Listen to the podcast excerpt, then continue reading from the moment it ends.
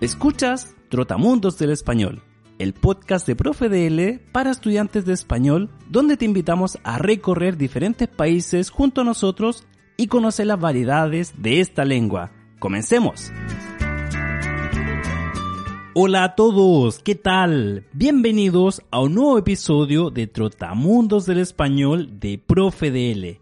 Me llamo Marco Fierro y soy el presentador de este programa donde visitamos diferentes países de habla hispana para que tú puedas conocer más de su cultura y sobre las diferentes variedades del español. Y en este episodio visitaremos Tiwanaku, un importante sitio arqueológico ubicado en Bolivia, un lugar donde conoceremos las misteriosas ruinas de Tiwanaku y además aprenderemos acerca de la celebración del 21 de junio, fecha en la que se celebra el Año Nuevo Andino, Amazónico y del Chaco, que coincide con el solsticio de invierno. Antes de comenzar, me gustaría hacerte dos preguntas sobre las que te pido reflexionar antes de escuchar este capítulo. ¿Cómo te imaginas este sitio arqueológico en medio del altiplano boliviano? En cuanto al Año Nuevo Andino, ¿cómo piensas que se celebra? ¿Están listos? Acompáñenme entonces en este nuevo viaje de Trotamundos del Español. ¡Comencemos! Hoy me encuentro en Tiwanaku, Bolivia, a casi 4.000 metros sobre el nivel del mar. Tiwanaku es el centro arqueológico más importante del país, localizado en una meseta desértica. Fue la capital de la cultura tiahuanaco, un misterioso imperio prehispánico que se estima tuvo su apogeo entre los años 500 y 900 de nuestra era. Hoy solo quedan los vestigios de las construcciones monumentales, esculturas y monolitos del pasado que son un testimonio de una avanzada técnica y progreso. Esto ha llevado a muchos a especular sobre los orígenes de las edificaciones y esculturas del lugar incluso postulando que podrían ser obra de extraterrestres. Y para conocer más sobre el sitio arqueológico, me encuentro acá con Don Edwin Fiorilo, investigador independiente boliviano, quien se ofreció a guiarnos y contarnos más acerca de este lugar. Don Edwin, mucho gusto.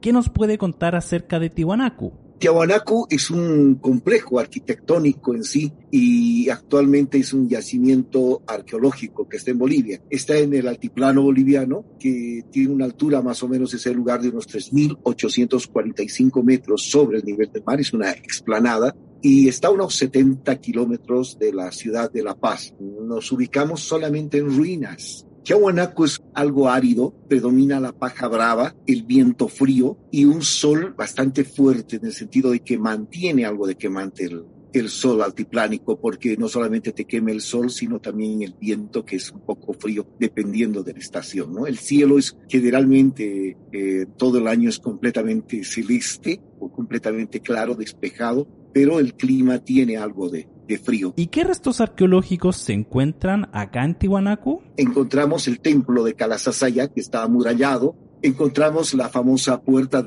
denominada Puerta del Sol. Se denomina la Puerta del Sol, eh, es el nombre mundialmente conocido. Está la estela o monolito fraile y eh, encontramos también la estela que es denominada Ponce, que fue hallada por el arqueólogo eh, Ponce Sanginés. Son los tres monumentos más importantes ahí dentro, aparte de todo el, complejo que rodea, digamos, el muro que rodea a, a Kala Como nos cuenta Edwin, en el templo de Kala también conocido como el Templo de las Piedras Paradas, encontramos importantes edificaciones, como la Puerta del Sol, un portal lítico de aproximadamente 10 toneladas y algunos monolitos, también denominados estelas, que son monumentos de piedra con figuras que se asemejan a la forma humana. Pero eso no es todo. Cerca del templo de Kalasasaya hay varios lugares interesantes. Acá Edwin nos cuenta más al respecto. Hacia el eh, este encontramos el templete semisubterráneo, que tiene una escalinata y actualmente hay tres, eh, tres litos, o sea, tres monolitos o tres estelas que están ahí, donde está el famoso monolito barbado. Aparenta, pese a que está bastante deteriorado, aparenta tener una barba del tipo candado de, de, hoy y es muy, muy interesante y por eso le pusieron barbado y dicen, no, es que ya estuvieron aquí los blancos barbados y bueno, da, da a muchas conjeturas.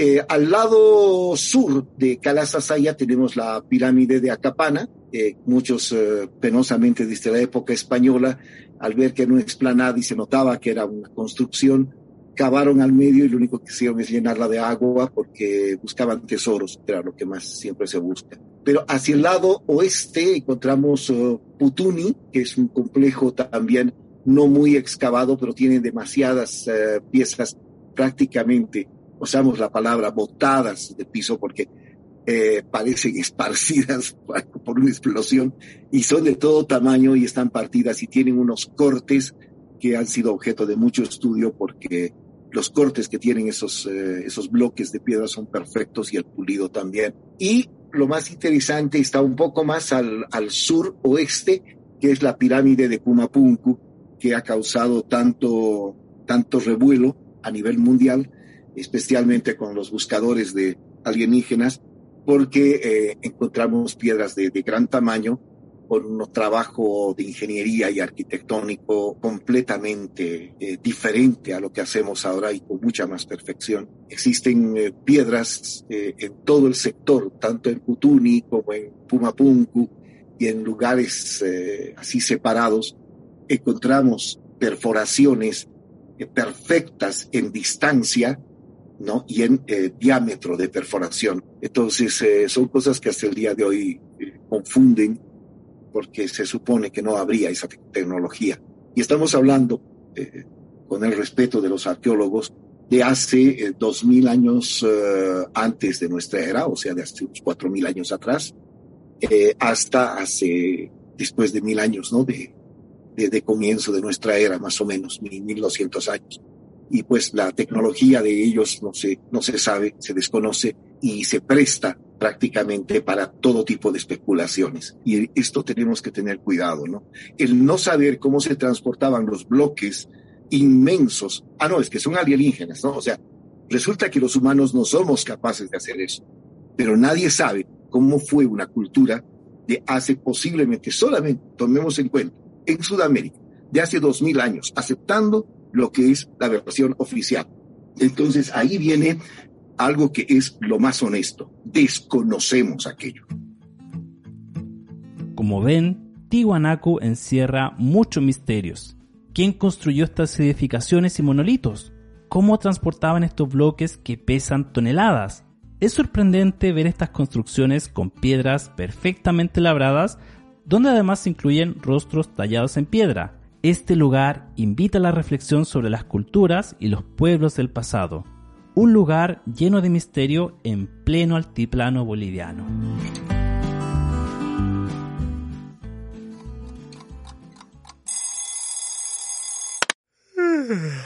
Me levanto muy temprano en la madrugada, hoy es 21 de junio y aún no sale el sol en Tiwanaku. Hace frío y tomo café para entrar en calor. Salgo temprano en dirección al templo de Calasasaya antes del amanecer para presenciar la celebración del Año Nuevo Aymara.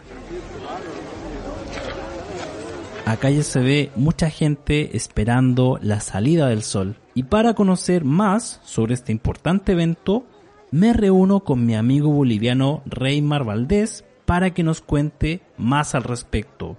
Reymar, ¿qué tal? ¿Qué nos puedes contar sobre los orígenes de esta celebración? Bueno, con respecto al Año Nuevo Aymara, andino amazónico y del Chaco, como se llama ahora, podemos decir que esta celebración se remonta, según muchas investigaciones, hacia milenios, ¿no? Milenios atrás, porque mm, en las culturas milenarias, las culturas antiguas, no solamente eh, de América, sino del mundo, una de las cosas más importantes era la astronomía. La astronomía era muy desarrollada en las, en las culturas antiguas y en particular en la cultura tihuanacota, la astronomía vinculada a la religión y a la agricultura era muy importante, ¿no? Entonces la celebración del 21 de junio está relacionada directamente con la, con, la astronomía, con la religión y con eh, la agricultura.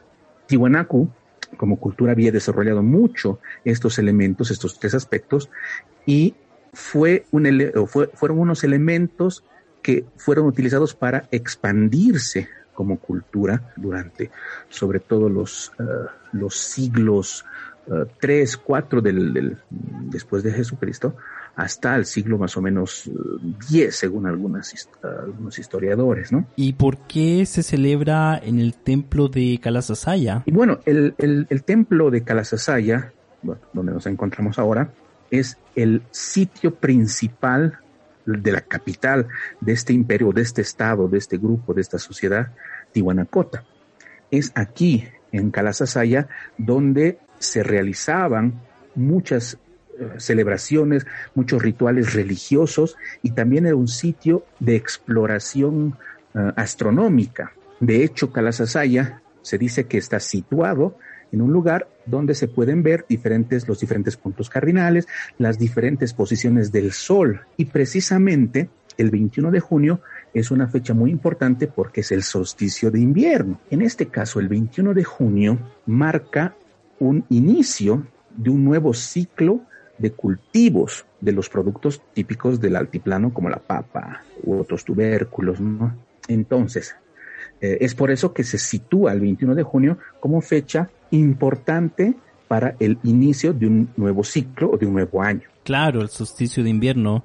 Ahora, por lo que entiendo, esta celebración que vamos a presenciar no es la original, la de los pueblos originarios, ¿o sí? La celebración actual, lo que nosotros celebramos actualmente, es una, vamos a decir, una recreación de un grupo de jóvenes, de personas eh, indígenas que en, el, en la década de los años, en la década de los 70, tuvo interés de eh, recuperar las tradiciones, las expresiones culturales nativas, indígenas. Pero entonces, ¿qué pasó con los ritos originales? ¿Cómo se fueron perdiendo? Durante muchos siglos, después de la conquista española, las celebraciones y las tradiciones eh, nativas, ancestrales, han sido prohibidas como mm, marginadas, ¿no?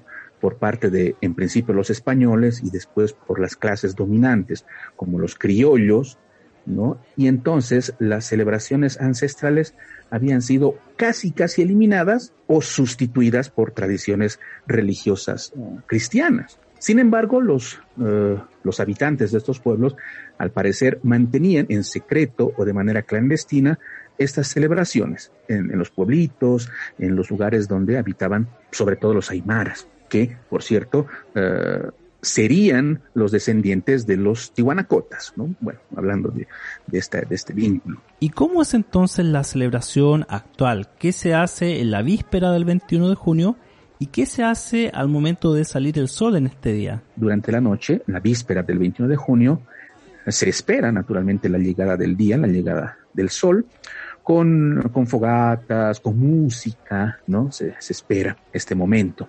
Normalmente los, los, los sacerdotes ah, andan vestidos con unas túnicas que mm, representan más o menos la, la, vestimenta de los, de los antiguos tihuanacotas, una túnica blanca con decoraciones sobre todo de la cruz andina chacana y un, gorrito, un lucho, un lucho de cuatro puntas que también eh, representan los, los gorros ceremoniales de los sacerdotes de, la, de esta cultura, ¿no? Entonces utilizan este tipo de ropa y bueno, se espera la, la, la salida del sol que alrededor de las siete y media de la mañana sale por el horizonte y es en este momento que eh, todos, todos esperan los primeros rayos con las palmas extendidas hacia el sol para recibir la energía del Padre Sol, del Padre Intio, del Padre Wilka, como se llama en y de esa manera recibir el nuevo ciclo con esta energía de, del renacimiento, del, del, nuevo año. Y ya cuando sale el sol, ¿qué pasa? ¿Cómo es el ambiente? Luego la gente eh, al, al, estilo, vamos a decir, occidental, se abraza y se felicita,